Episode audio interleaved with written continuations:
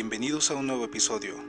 Yo soy Manny Guzmán y esto es Más allá de lo paranormal. En el episodio anterior de este podcast les adelanté que estaría narrando alguna de las obras del gran maestro Howard Phillips Lovecraft.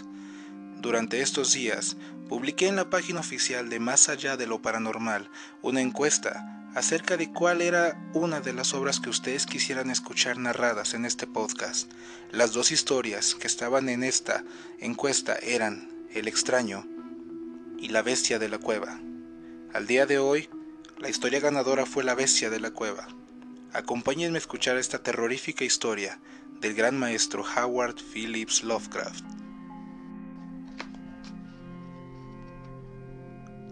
La bestia de la cueva por Howard Phillips Lovecraft. La conclusión terrible que poco a poco se había metido en mi mente, confundida y renuente, era ahora una certeza terrible. Estaba perdido completa y irremediablemente en el vasto y laberíntico interior de la cueva Mammoth. Volteara a donde volteara, en ningún sitio mi vista cansada podía encontrar algún objeto capaz de servir como guía para encaminarme rumbo al exterior. Mi razón no podía albergar la más mínima esperanza de que volviera a mirar la bendita luz del día, o contemplar las agradables colinas y valles del bello mundo exterior. Las esperanzas se habían ido. Sin embargo, condicionado como estaba, por una vida de estudios filosóficos, obtuve no poca satisfacción de mi desapasionada postura, ya que aunque había leído suficientemente acerca del salvaje frenesí que acomete a las víctimas de semejantes sucesos, yo no experimenté nada parecido, sino que me mantuve en calma apenas descubrí que me había perdido. Tampoco el pensamiento de haber errado más allá del alcance de una búsqueda normal me hizo ni por un momento perder la calma. Si había de morir, reflexionaba, entonces esta caverna terrible pero majestuosa me resultaría un sepulcro tan grato como el que pudiera brindarme un camposanto. Una idea que me provocaba tranquilidad antes que desesperación. La muerte por inanición sería mi destino, de eso estaba convencido. Sabía que algunos habían enloquecido en similares circunstancias, pero sentía que ese no sería mi fin. Mi desgracia no era fruto, sino de mi propia voluntad, ya que, a escondidas del guía, me había despegado voluntariamente del grupo visitante, y deambulando cerca de una hora a través de las prohibidas galerías de la cueva, me había encontrado luego incapaz de desandar los intrincados vericuetos recorridos tras abandonar a mis compañeros. Mi antorcha comenzaba a flaquear, y pronto me hallaría sumido en la negrura total, casi impalpable, de las entrañas de la tierra mientras permanecía al resplandor de la menguante y temblorosa luz, pensé, ocioso sobre las circunstancias exactas en que se produciría mi cercano fin. Recordé las historias sobre las colonias de tuberculosos que, habiéndose instalado en esta gigantesca gruta, buscando la salud en su temperatura uniforme y suave, su aire puro y su pacífica tranquilidad, habían, sin embargo, muerto en circunstancias extrañas y terribles. Miré los tristes restos de sus chozas destartaladas al pasar con el grupo, preguntándome qué antenatural efecto podría lograr una larga estancia en esta caverna inmensa y silenciosa sobre alguien como yo, saludable y vigoroso. Ahora, me dije tristemente, había llegado la ocasión para la solución de este punto, a no ser que la falta de comida acelerase mi tránsito. Cuando los últimos rayos espasmódicos de mi antorcha se desvanecieron en la oscuridad, resolví no dejar piedra sobre piedra, ni desdeñar cualquier posible medio de escapar. Así que prorrumpí en una sucesión de gritos tremendos, a pleno pulmón, con la vana esperanza de llamar la atención del guía. Sin embargo, mientras vociferaba, tuve la sensación de que mis gritos eran en vano, y que mi voz magnificada y reflejada por las innumerables paredes del negro laberinto circundante no llegaba a otros oídos que los míos. De repente, sin embargo, mi atención se volvió sobresaltada hacia un sonido de suaves pasos que imaginé escuchar acercándome sobre el suelo rocoso de la cueva. Mi liberación estaba a punto de realizarse tan pronto habían sido en vano todos mis temorosos horribles y el guía, después de notar mi ausencia injustificada, había seguido mi rastro. buscándome a través de este laberinto de piedra caliza? Mientras aquellas preguntas felices brotaban en mi interior, estuve a punto de reanudar mis gritos para acelerar mi descubrimiento. Pero en un instante mi alegría se trocó en el horror al volver a escuchar, ya que mis siempre agudos oídos, ahora afinados aún más por el completo silencio de la cueva, dieron a mi entumecido entendimiento la inesperada y espantosa certeza de que aquellas pisadas no sonaban como las de un ser humano. En la inquietud ultraterrena de esta subterránea región, la aparición del guía con su calzado hubieran resultado como una serie de golpes claros e incisivos. Estos sonidos eran blandos y sigilosos, como los que podrían producir las arpas almohadillas de un felino. Además, a veces, escuchando cuidadosamente, me parecía distinguir el paso, no de dos, sino de cuatro pies. Ahora estaba convencido de que mis gritos habían atraído alguna bestia salvaje, quizás un puma que había penetrado accidentalmente dentro de la cueva. Tal vez, consideré, el Todopoderoso me había designado una muerte más rápida y misericordiosa que el hambre aunque el instinto de conservación, nunca apagado por completo, se conmovió en mi ser y a pesar de evitar el peligro que se acercaba, podía depararme un final más largo e inclemente. Me dispuse, sin embargo, a vender la vida lo más cara posible. Por extraño que pueda parecer, mi mente me concebía otra intención en el visitante que la de una clara hostilidad. Consecuentemente permanecí inmóvil, esperando a que la bestia desconocida, a falta de un sonido que la guiara, perdiera mi dirección y pasara de largo. Mas esa esperanza iba a revelarse infundada, ya que aquellas extrañas pisadas avanzaban implacables. Sin duda, el animal me olfateaba, y en una atmósfera tan absolutamente limpia de cualquier influencia contaminante como resulta la de una cueva, podía sin duda seguirme hasta gran distancia. Así que me di cuenta que tenía que estar armado, para defenderme de un extraño e invisible ataque en la oscuridad. Busqué a tientas el mayor de los fragmentos de roca dispersos que hubiera en el suelo de la caverna circundante y agarré uno en cada una de las manos para usarlos de inmediato. Esperé resignado los inevitables sucesos mientras el odioso paso de garra se acercaba. La conducta de esa criatura era realmente extraña. Casi todo el tiempo los movimientos parecían propios de un cuadrúpedo, moviéndose con una curiosa descoordinación entre miembros delanteros y traseros. No obstante, durante algunos pocos y cortos intervalos, me pareció que caminaba sobre dos patas tan solo. Me pregunté qué clase de animal tenía delante. Debía tratarse, suponía, de alguna infortunada bestia que había pagado la curiosidad de indagar a las puertas de la temible gruta con una reclusión de por vida en esas interminables profundidades.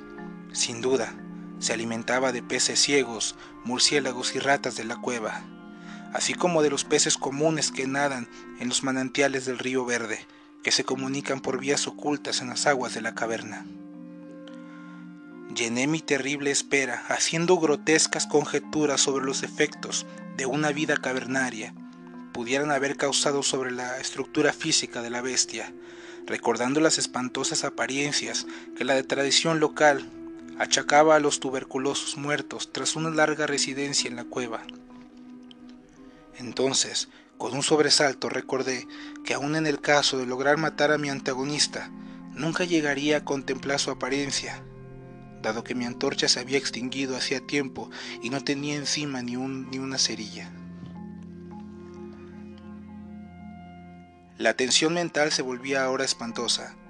Mi imaginación desbocada conjuraba formas odiosas y temibles en la siniestra oscuridad circundante que parecían ya casi presionarme. Las espantosas pisadas se acercaban, cerca, más cerca. Creo que debí lanzar un grito, aunque de haber sido en verdad tan timorato como para hacerlo, mi voz apenas debió responderme. Estaba petrificado, clavado al sitio. Dudaba que mi brazo derecho me respondiera lo bastante como para disparar sobre el ser llegado al momento crucial. El inexorable pat pat de las pisadas está al alcance de la mano, ya muy cerca, Podía oír el trabajoso resuello del animal, y aterrorizado como estaba, aún llegué a comprender que venía de muy lejos y estaba por tanto fatigado. Repentinamente se rompió el maleficio. Mi brazo derecho, guiado por mi siempre fiable oído, lanzó con todas sus fuerzas el pedazo de caliza de bordes agudos que sostenía, impulsándolo hacia el lugar de la oscuridad de donde provenían resuellos y pisadas. Y por increíble que parezca, estuvo a punto de alcanzar su objetivo, ya que escuché brincar al ser, yendo a cierta distancia y pareciendo detenerse allí. Después de haber reajustado el objetivo, descargué el segundo proyectil, esta vez con mejores resultados, ya que lleno de alegría oí cómo la criatura caía de una forma que sonaba a desplome, quedando sin lugar a dudas inmóvil y tendido. Casi desbordado por el tremendo alivio conseguido, me recosté tambaleándome contra la pared. El resuello proseguía, pesado, boqueando inhalaciones y exhalaciones, así que comprendí que no había hecho otra cosa que herir a la criatura. Y cualquier deseo de examinar al ser se esfumó. Por fin, algo semejante al miedo ultraterreno y supersticioso se alejó en mi cerebro, y no me aproximé al cuerpo, ni seguí cogiendo piedras para rematarlo. En vez de eso, eché a correr tan rápido como pude, y tanto como me lo permitía mi frenético estado. Por donde había llegado, Bruscamente escuché un sonido, o mejor, una sucesión regular de sonidos.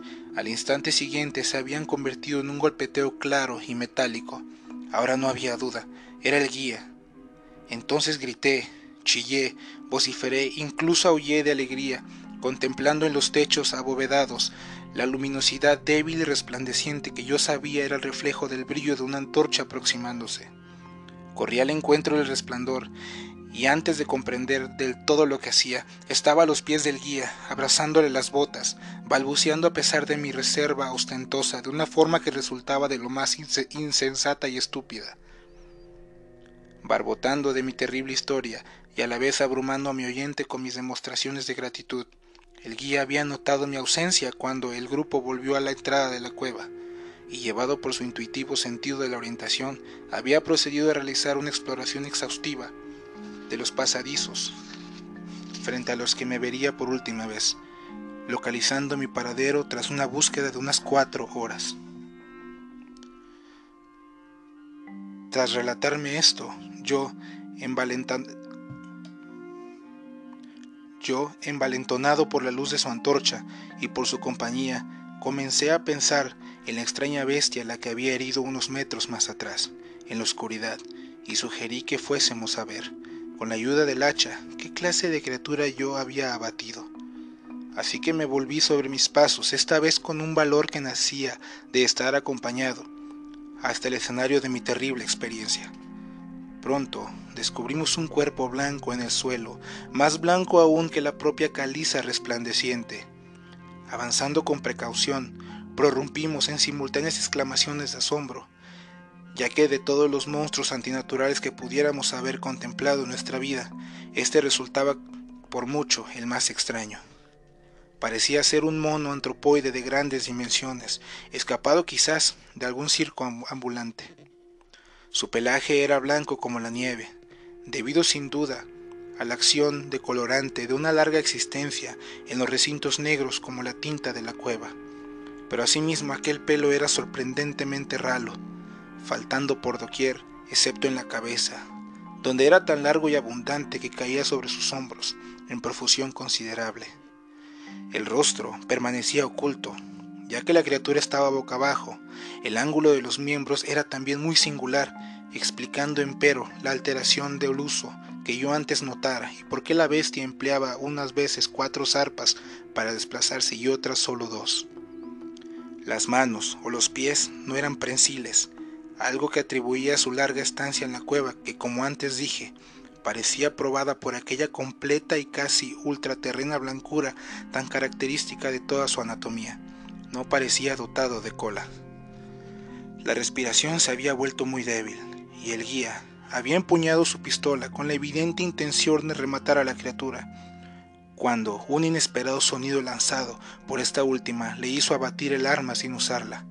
Aquel sonido era de naturaleza difícil de explicar. No era como los tonos normales que emitían las especies de simios conocidas, y me pregunté si aquella cualidad antinatural no sería el fruto de una larga estancia en silencio total, roto al final por la sensación provocada por la llegada de luz, algo que la bestia no había visto desde su llegada a la cueva. El sonido, que de lejos puede definirse como una especie de profundo charloteo, proseguía débilmente. De repente, un espasmo fugaz de energía pareció estremecer el cuerpo de la bestia. Las patas se movieron convulsivamente y los, y los miembros se contrajeron. De un tirón, el cuerpo blanco dio la vuelta hasta que su cara quedó en dirección nuestra. Por un instante me vi tan abrumado por lo que mostraban aquellos ojos, que no vi nada más. Eran negros, esos ojos profundos, tremendamente negros, contrastando espantosamente con la nivea blancura de cabello y carnes. Como en otros moradores de cavernas, estaba profundamente hundido en las órbitas y parecía completamente sin iris. Mirando más detenidamente, vi que se encontraban en un rostro que tenían menos saliente las mandíbulas que el de cualquier mono normal, infinitamente más peludo. La nariz era bastante distinta. Mientras contemplábamos la extraña visión que teníamos ante los ojos, los gruesos labios se abrieron y brotaron algunos sonidos, tras lo cual el ser se relajó en la muerte. El guía me agarró de la manga del abrigo y temblaba tan violentamente que la luz se sacudió espasmódicamente, proyectando sombras extrañas y móviles sobre las paredes. No hice movimiento, sino que me quedé rígidamente inmóvil, los ojos espantosos fijos sobre el suelo que tenía enfrente. El miedo me dejó y quedó suplantado por el asombro, temor, compasión y reverencia, ya que los sonidos lanzados por la figura que yacía herida sobre la caliza roca nos habían dicho la terrible verdad.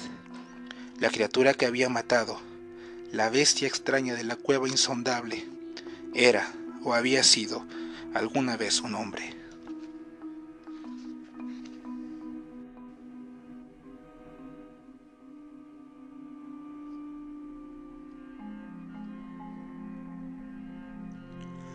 Historia que acabas de escuchar es La bestia de la cueva por el escritor Howard Phillips Lovecraft. Te invito a que me sigas en todas mis redes sociales, más allá de lo paranormal en Facebook y en mi canal de YouTube que lleva el mismo nombre. Acompáñame en los siguientes episodios para seguir experimentando en carne propia estas terroríficas historias. Yo soy Manny Guzmán y esto fue Más allá de lo paranormal. Hasta pronto.